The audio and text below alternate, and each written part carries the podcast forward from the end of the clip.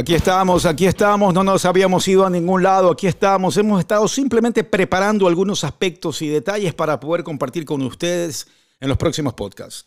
Y estoy trabajando en uno, estoy trabajando en dos, estoy trabajando en tres, pero sí, hay que declararse culpable cuando uno no logra cumplir y estar a tiempo con las fechas de los podcasts. Y lo que he decidido hacer es simplemente ponerme un día a la semana. Y ese día a la semana tiene que estar al aire alguna comunicación o algún contacto.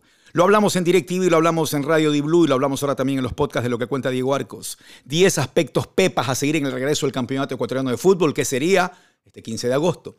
Y cuando digo sería, me refiero al hecho de que el COE cantonal, el COE nacional, todos los que manejan los riesgos en el país, que han hecho una gran labor, han dicho que es la fecha tentativa el 15 de agosto. Y hacen lo correcto, manejan la comunicación de manera adecuada.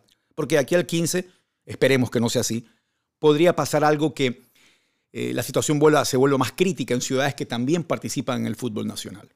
Y ahí habría que tomar otra decisión. Entonces, el comunicado al decir fecha tentativa es correcto, no es atentatorio, no es una forma como de, de molestar o de tratar de insinuarle algo al fútbol. Yo no soy de los que pienso que se lo han tomado con el fútbol. Yo les voy a decir por qué. Y yo soy de los que más quiero que esta industria arranque porque soy parte de ella. Pero entiendo que cuando en sectores del país están más cerca de volver al rojo que mantenerse al amarillo, simplemente tienen la prudencia de no activar más industrias cuando algunas ya las activaron y darle vuelta para atrás sería un caos. Entonces lo que hacen es mantenerse en un, en un stand-by. Vamos a esperar, vamos a aguantar, que creo que fue lo que hicieron con el fútbol. El tiempo prudente nos lo dirá la historia.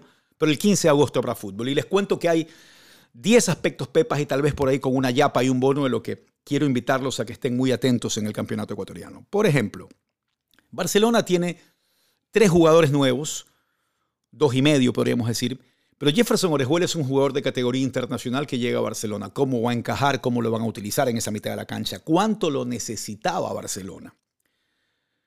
Llega el Team Angulo y este jugador es parte de, una, de un elemento, lo que podría ser una historia fantástica de regresos eh, con libretos cinematográficos o fracasos o una historia más.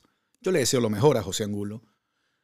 Es una historia que tuvo errores, aciertos, todo tipo de aspectos que uno los analiza hoy y se pregunta qué pasó con este muchacho, qué, cuál fue la verdad, la embarró de verdad o no, pero bueno, eh, viene a presionar Alves, eh, Colman no todavía sella en nuestro nuestra evaluación final a, un jugador extraordinario y puede hacerlo.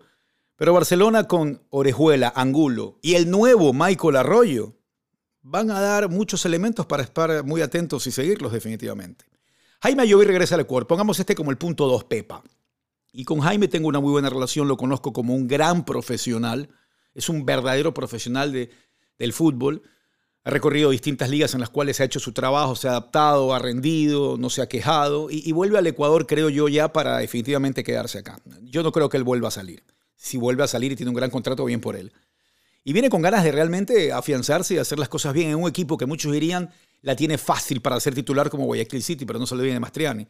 Entonces, este equipo va a potenciar el puesto y Jaime Ayoví va a querer ganar el puesto. Y cada vez que entre va a demostrar la calidad que tiene para torneo ecuatoriano. Así que ojo con, con la Yoya.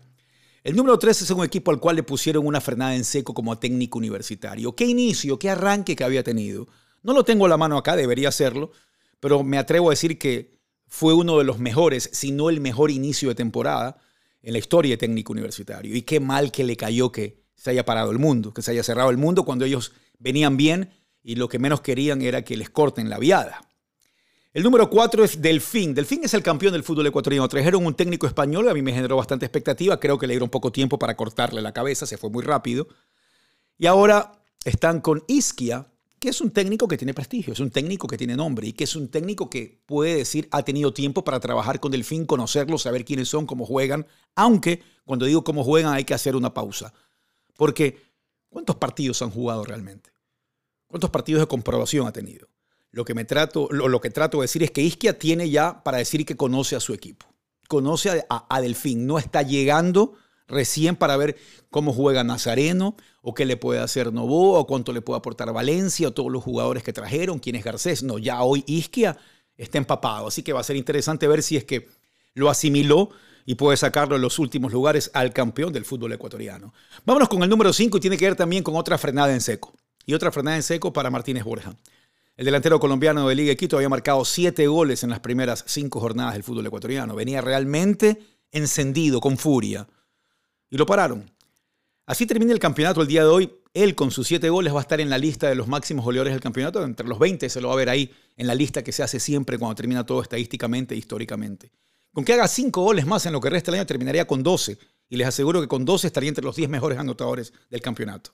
Martínez Borja va a poder mantener esa racha, ese entusiasmo y esa euforia goleadora.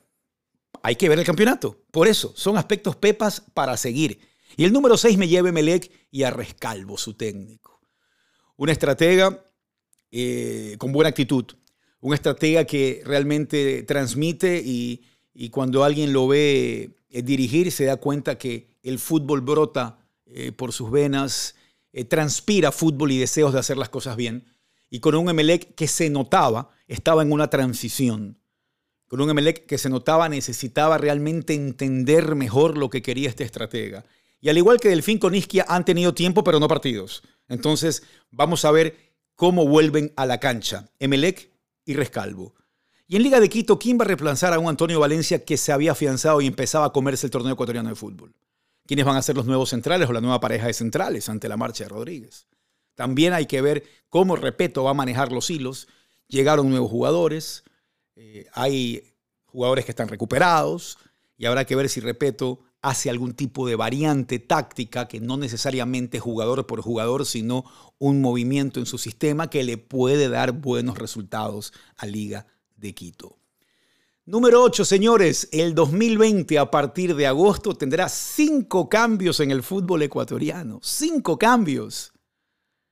Habrá que ver cómo los manejan los técnicos, cómo deciden hacerlos, cómo consideran que es prudente y sesudo, porque no hay que hacerlos por hacerlos, pero hay más alternativas y los equipos que tengan más profundidad en su plantel van a salir beneficiados por los cinco cambios. Así que atentos con ah, esa novedad en el fútbol ecuatoriano y todo esto me lleva al, 9, al número 9, aspecto Pepa.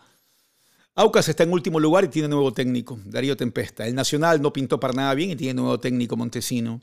¿Será que los nuevos técnicos marcan un cambio en la ruta de estos dos equipos que no pintaban para bien en el 2020?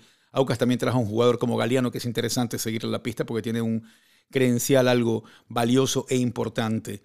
Así que estos equipos con nuevos estrategas tendrán la responsabilidad o tendrán el rol de demostrar que sí se pueden hacer cambios cuando se llega a un nuevo acuerdo, con una nueva mentalidad o una nueva idea o como tal vez muchos estén pensando, y agradezco a quienes estén escuchando esto, no es cuestión de técnico. Número 10, en aspectos pepas a seguir en el regreso al fútbol. Recuerden que esto de aquí estaba igual antes de que se haga el para, la, la parada en el fútbol mundial y ecuatoriano.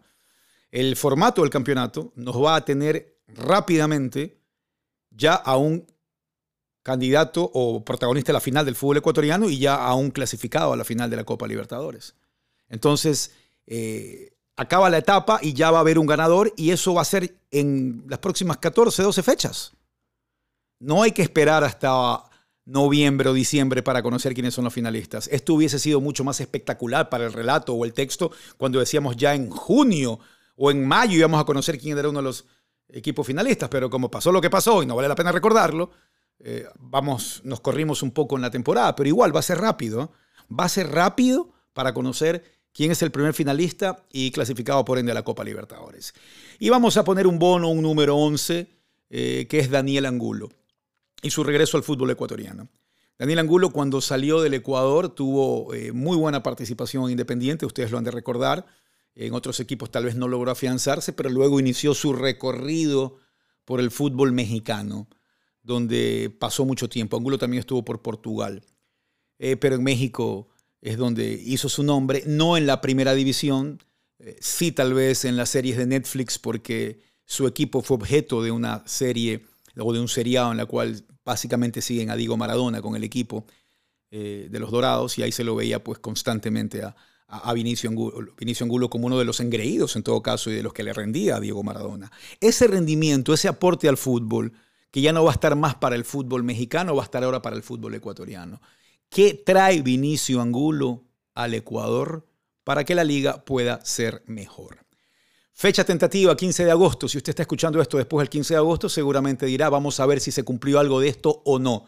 Si lo está escuchando antes, pues ojalá lo haya ayudado a que usted diga, ve, me encanta mi torneo, pero estos aspectos están siempre agradables para seguir el campeonato. Este es un podcast corto, rápido, simplemente para que usted lo escuche mientras está tal vez esperando en algún lugar o porque decidió acostarse en su cama o hacerlo, o ponerlo en su escritorio, o en sus audífonos, o en su carro, donde usted quiera. De eso se trata. Para eso son los podcasts. Y sí, voy a empezar a tener los podcasts de manera más regular y siendo más disciplinado. ¿Saben lo que se viene? Se viene el podcast de los futbolistas ecuatorianos que jugaron para grandes estrategas, para Conte, para Mourinho, para Klopp, y ellos van a contar cómo fue absolutamente toda esa experiencia. Les agradezco a quienes fueron parte de ese podcast. ¿Qué más se viene? La prensa ecuatoriana, la prensa mundial está en decaída, ya no nos creen. ¿Por qué hay toda esta crisis de confianza?